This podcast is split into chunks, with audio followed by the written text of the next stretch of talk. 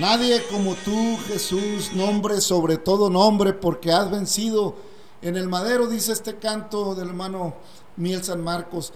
Hermano, amigo, bienvenida, bienvenido a este su podcast, La Voz Apostólica, una voz de esperanza. Es un gusto, un placer siempre eh, que tenemos la oportunidad de hacer un podcast, pues, eh, hermanos, lo hacemos con enorme gusto, con un anhelo profundo en nuestro corazón de ser útiles al Espíritu Santo y poder entrar eh, a la palabra de Dios en un ánimo, en un anhelo de compartir con usted que descarga este podcast la inquietud y su corazón sea movido a buscar en la palabra de Dios refugio, a buscar en la palabra de Dios eh, fortaleza, guianza, sabiduría y respuestas también, hermano, amigo, a una vida muy complicada, una vida muy acelerada en la que se vive hoy, donde pues la juventud, hermanos, vive una vida sumergida en un sinmundo de mundos. Le voy a decir por qué.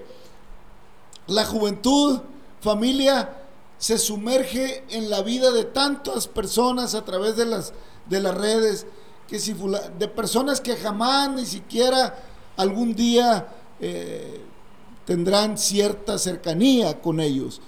Eh, qué fácil es, hermanos, eh, caer en, el, en la situación de estar pendiente de lo que pasa con fulano, con mangano, o de lo que hacen ciertas celebridades o ciertas personas que son populares.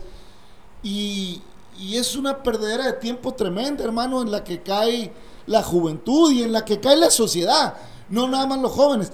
Hay demasiadas distracciones a través eh, de, los, de, los, de las plataformas, de las redes.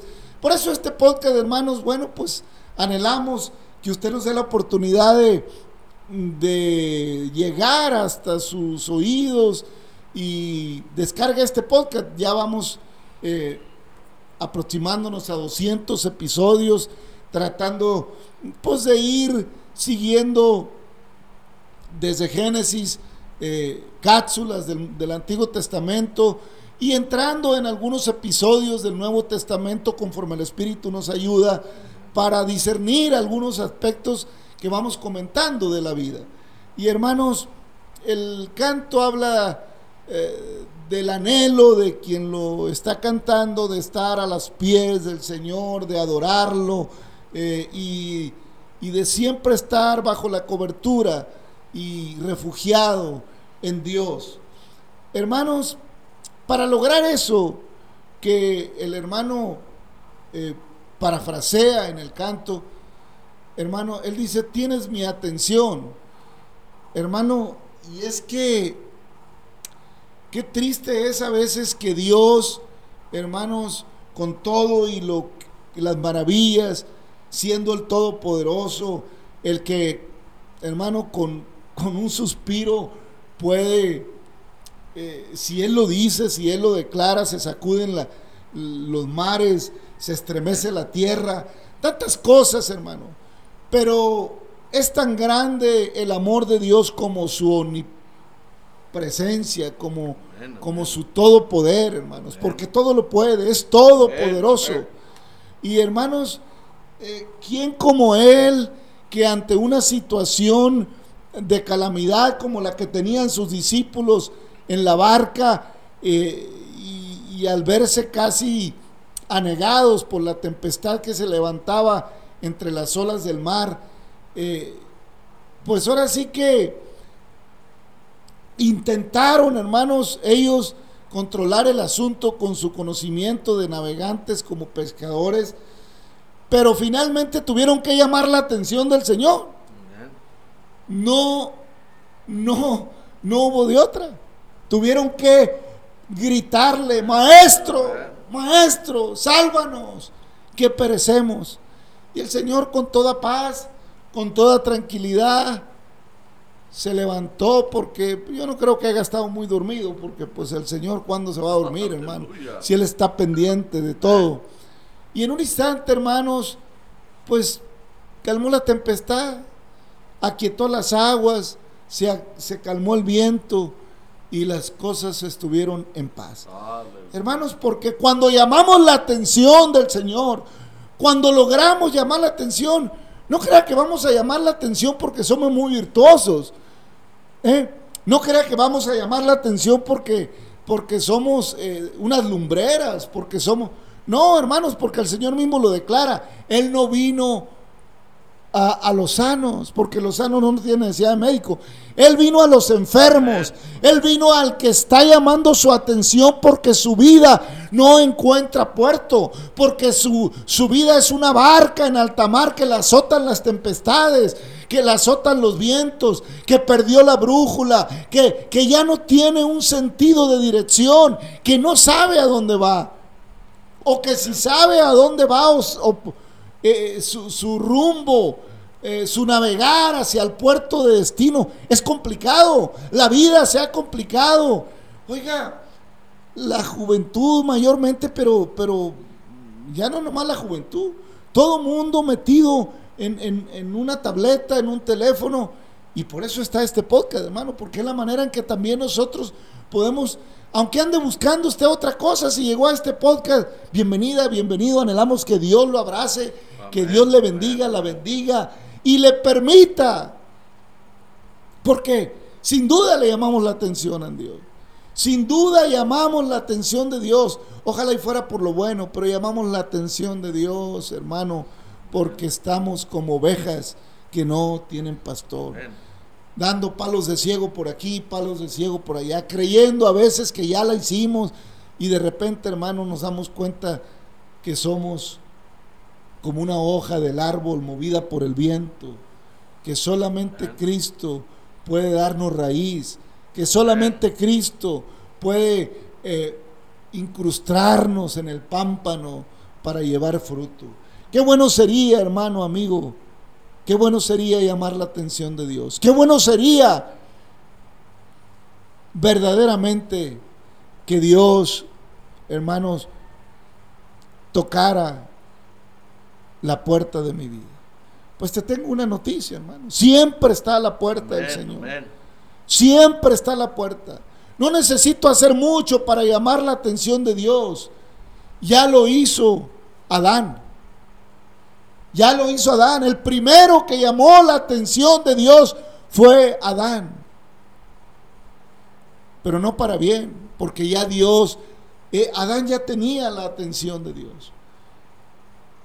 El primer hombre, la primera mujer, Adán y Eva, ya tenían la atención Amén. sin necesidad de hacer nada, porque eran, eran su máxima creación, eran su imagen y semejanza, Amén. tenían todo el favor y toda la atención. Pero después, cuando todo estaba en quietud, cuando todo marchaba en un equilibrio, cuando todo marchaba en una armonía maravillosa que me es difícil imaginar ahora, Adán llamó la atención de Dios porque la regó. hermano Amén. llamaron la atención de Dios. Y a partir de ahí, realmente la atención de Dios ha estado en el hombre para ver si, algo, si hay algún entendido, algún inteligente, algún sabio que pregunte por Dios, hermano Navarro, paz de Cristo.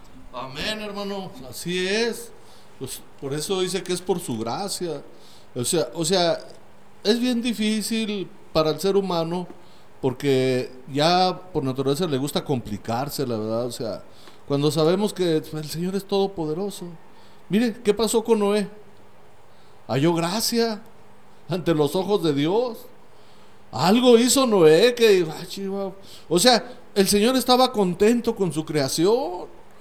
Pero el hombre se fue saliendo de, pues de, de- su línea, ¿verdad? Y todo, y empezó a querer inventar y todo, y hacer. Óigame, pues es que ya todo ya estaba hecho, el Señor ya todo lo había hecho, lo había formado. O sea, ya nomás era que viviéramos en obediencia a su palabra, que Él nos dejó su palabra. Pues él dijo a Moisés, esto, y el dijo a Josué, esto los guardarás y te acordarás por por el camino, los escribirás en los postes de tu casa. O sea, para que te acuerdes todos los días que tienes un Dios que te ayuda, un Dios que vive, que reina, que vino humanado y pagó un precio muy alto para recuperarnos. Querida persona, querido amigo, oiga, es un privilegio, es una grande bendición. No va a encontrar con nada del mundo, con ninguna riqueza, lo que Dios le está ofreciendo. Porque mire, ricos y pobres vamos a dar cuentas.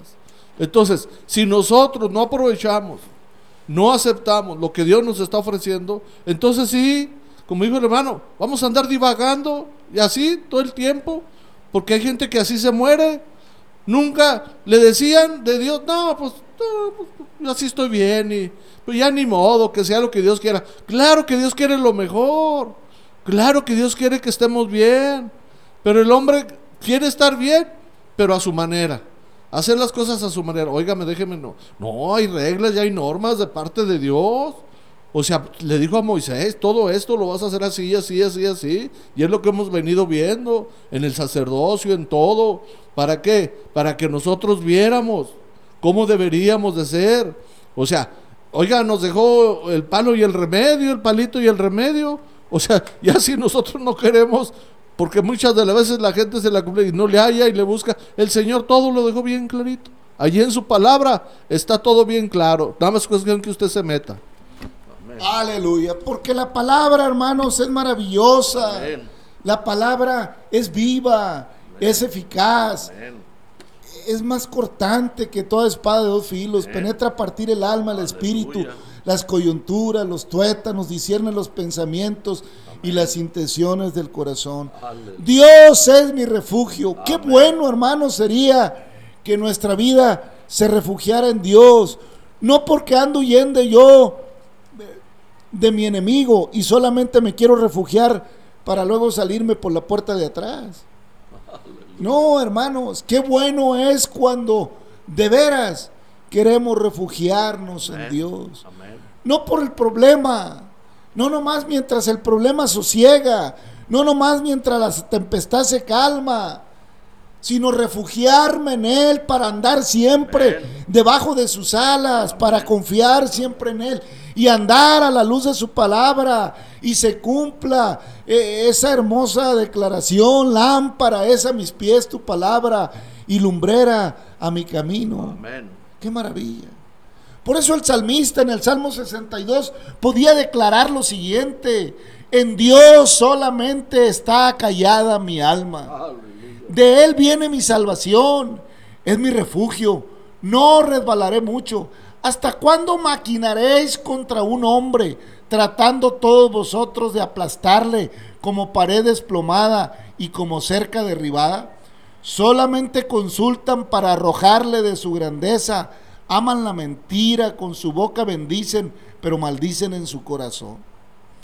Alma mía, en Dios solamente reposa, porque en Él, porque de Él es mi esperanza. Él solamente es mi roca y mi salvación, es mi refugio. No resbalaré. En Dios está mi salvación y mi gloria. En Dios está mi roca fuerte y mi refugio. Esperad en Él todo el tiempo, oh pueblos. Derramad delante de Él vuestro corazón. Dios es nuestro refugio. Por cierto, vanidad son los hijos de los hombres, mentira los hijos de varón, pasando, pesándolos a todos igualmente en la balanza, serán menos que nada. No confíes en la violencia ni en la rapiña. No os envanezcáis si aumentan las riquezas. No pongáis el corazón en ellas. Una vez habló Dios, dos veces he oído esto, que de Dios es el poder y tuya, oh Señor, es la misericordia, porque tú pagas a cada uno conforme a su obra. Amén. Oiga, qué reflexión del salmista. Amén. El, el salmista está mirando, hermanos, las injusticias que se hacían Amén. entre el pueblo, que habiendo conocido al Señor, que habiendo dado al Señor a Moisés la ley, como lo hemos venido viendo desde números, eh, allá donde hemos estado leyendo últimamente, hermanos, se hacían injusticias. Y el salmista reflexiona, no te envanezcáis, no te engrandezcas, porque mejor es la misericordia que el oro. Mejor es el amor de Dios, mejor es, hermanos, la gracia Amén, amén. del Señor que la plata Amén. o el oro refinado. Entonces, el salmista le queda claro. David sabe quién es su refugio porque él escribió el salmo. Amén. Le queda claro, Dios, en Dios solamente está callada mi alma. O sea, en Dios solamente tengo paz, tengo, tengo quietud, tengo remanso. ¿De qué te engrandeces, hermano, amigo? ¿De qué nos podemos engrandecer? No nos engañemos con una profesión. No nos engañemos con la fuerza de nuestra juventud. No nos engañemos porque, porque hoy en día potencializo eh, mi juventud, porque voy al gimnasio todos los días, porque tengo una dieta balanceada, porque tengo soy popular en el Face, soy popular en, el, en las redes porque eh, no hay a quien atender. No, hermano, no te manezcas en esas cosas, porque el samista le queda claro de qué se trata la vida. Alma mía, solo en Dios, solamente reposa en Dios, porque de Él es mi esperanza. ¿De quién es tu esperanza, hermano? Amigo, ¿de quién es tu esperanza? El, el- el rey David sabe perfectamente de quién es su esperanza. Él solamente es mi roca y mi salvación. ¿En dónde fundamentas tu vida? ¿En dónde está parado tu pie? ¿Tienes una roca firme? ¿Tienes un cimiento firme en tu vida, amiga, amigo, hermano? ¿En qué has fundamentado tu caminar en Cristo? ¿En solamente juntarte el domingo o a media semana y cantar y brincar y alabar, pero andar en un desorden de tu vida? La roca nada más la pisas el domingo, la pisas un día a la semana, o cuando viene la angustia, vas y te paras en la roca y luego navegas en las arenas movedizas. ¿Cómo está fundamentada tu vida? Necesitamos hacernos esas preguntas. No basta, hermanos, con ser religioso. No basta con ser devoto y decirle a Dios que no hay nadie más cuando tu vida no se conduce bajo las alas de Jehová. Amén. Alma mía, en Dios solamente reposa. O también te sientes muy a gusto cuando te relajas con unas cuantas bebidas alcohólicas. Ahí también reposa tu vida. No lo dudo que haya momentos así como que vas flotando. El problema es que cuando esa corriente deje de fluir, vas a azotar de golpe y a lo mejor hasta te va a doler la espalda. O el corazón, que es peor. ¿Cómo? ¿Cómo reposa tu alma?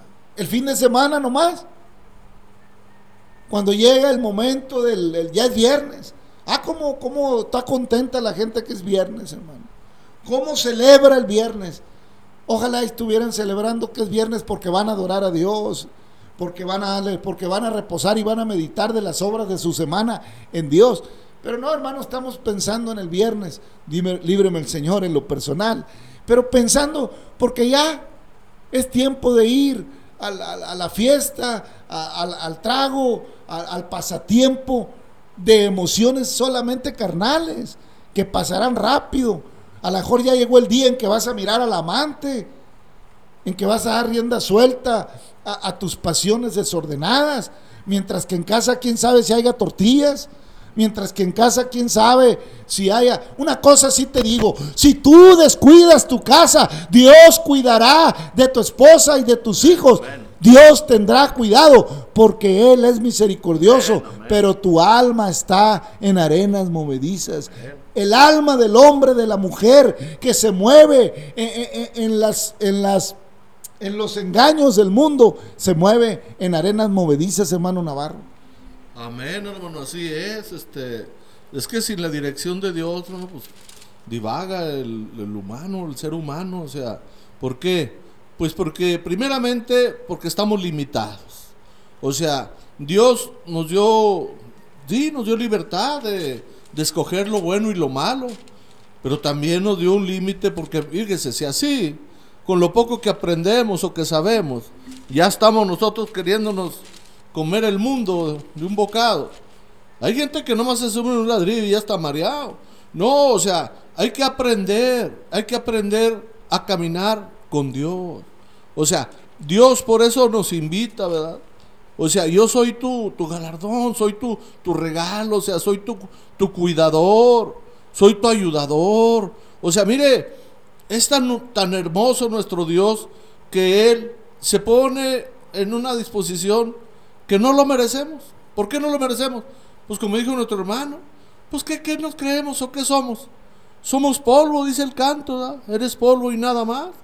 Gracias a Dios que tuvo misericordia de nosotros y que ahorita a estas alturas, pues ya bendito sea Dios, que ya podemos decir que somos hijos de Dios. Si usted dice que es hijo de Dios, es porque anda conforme a su palabra. Y si no lo es y lo anda diciendo, tenga cuidado. Aleluya. No, hermanos, es que la misericordia de nuestro Señor es para siempre. Por eso el salmista, el rey David, en este salmo invitaba al pueblo, hermanos, y decía, esperar en Él en todo tiempo, oh pueblos, derramad delante de Él vuestro corazón. Dios es nuestro refugio. Amén. Por cierto, vanidad son los hijos de los hombres, mentira los hijos de varón Amén. pesándolos a todos igualmente en la balanza, serán menos que nada. Amén. Oiga, qué, qué reflexión del rey. El rey había vivido cosas muy difíciles, hermano. Yo no sé si cuando escribe este salmo ya había pasado por la situación de aquel niño que le había muerto.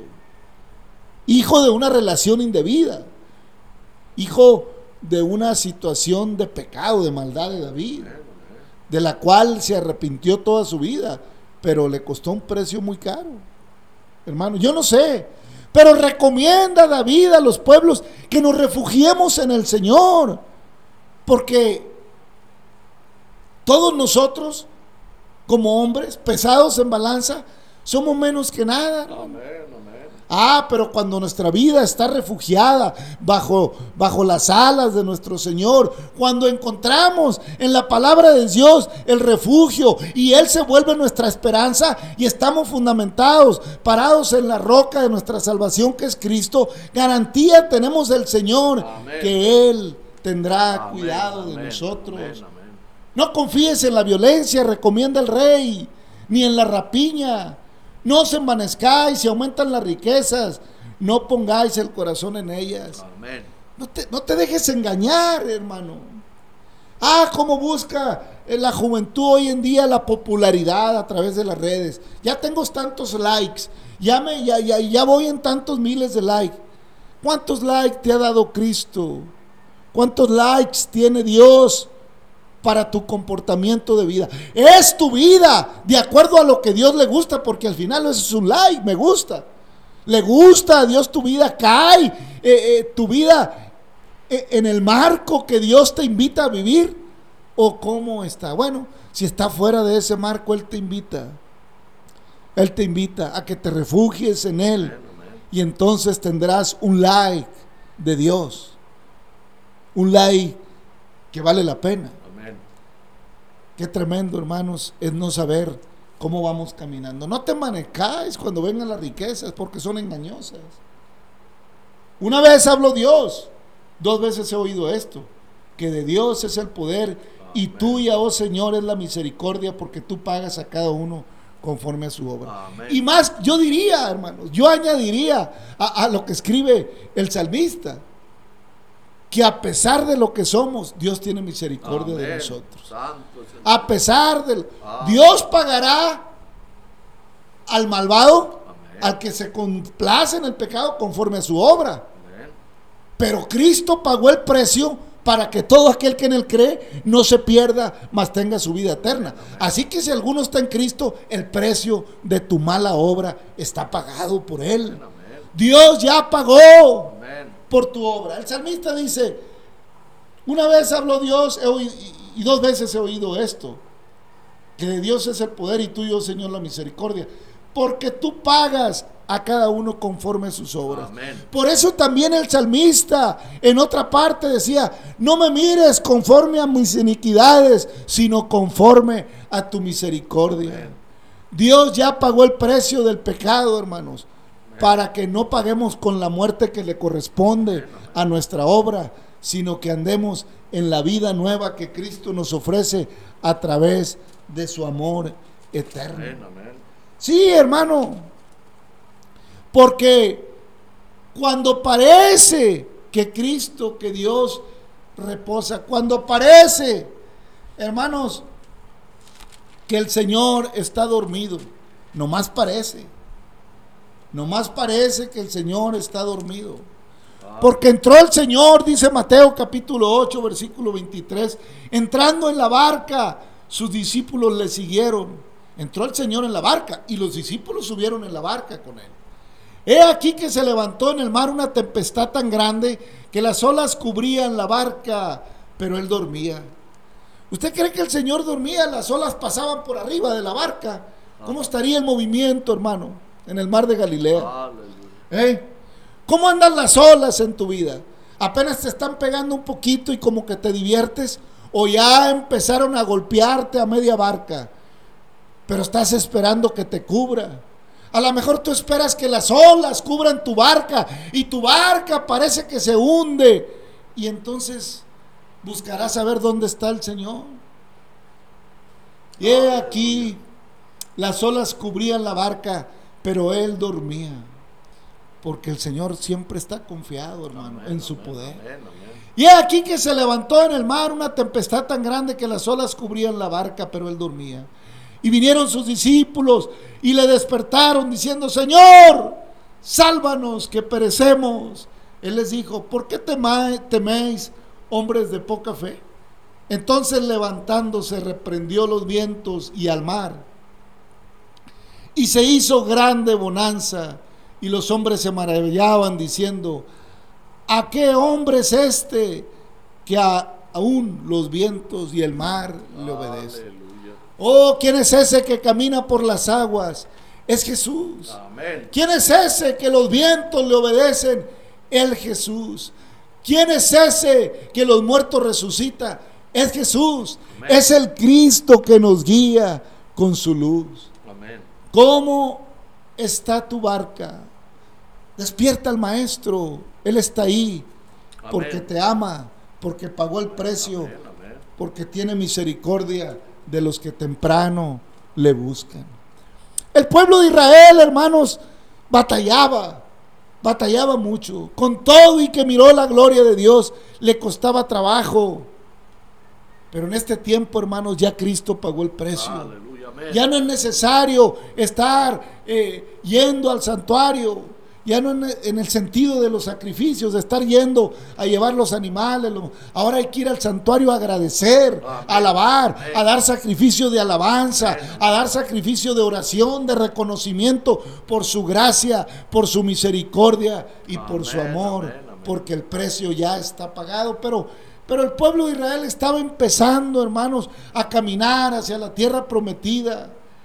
Y ya en Números capítulo 7 le sigue diciendo Moisés al Señor, o, o- le habla al Señor. Y aconteció que cuando Moisés hubo acabado de levantar el tabernáculo y hubo refugio, y hubo ungido y santificado todos los utensilios, y asimismo ungido y santificado el altar y todos sus utensilios. Entonces los príncipes de Israel, los jefes de las casas de sus padres, los cuales eran los príncipes de las tribus que estaban sobre los contados, ofrecieron y trajeron sus ofrendas delante de Jehová, seis carros cubiertos y doce bueyes, por cada dos príncipes un carro y cada uno un buey, y los ofrecieron delante del tabernáculo. Y Jehová habló a Moisés diciendo, Tómalos de ellos y serán para el servicio del tabernáculo de reunión y los darás a los levitas a cada uno conforme a su ministerio.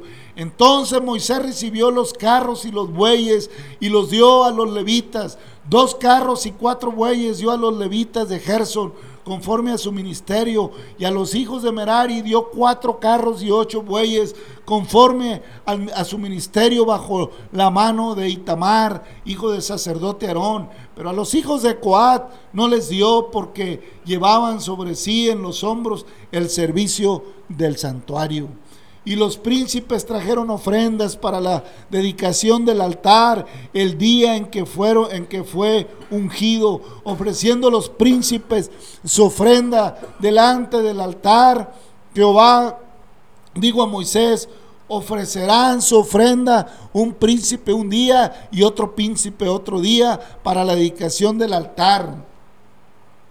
Y Jehová dijo a Moisés, ofrezcan su ofrenda un príncipe de otro otro día para dedicación del altar. Y el que ofreció su ofrenda el primer día fue Naasón, hijo de Aminadab, de la tribu de Judá.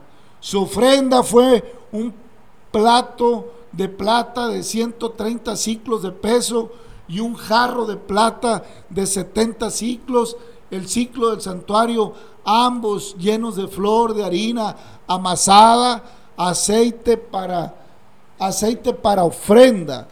Aleluya.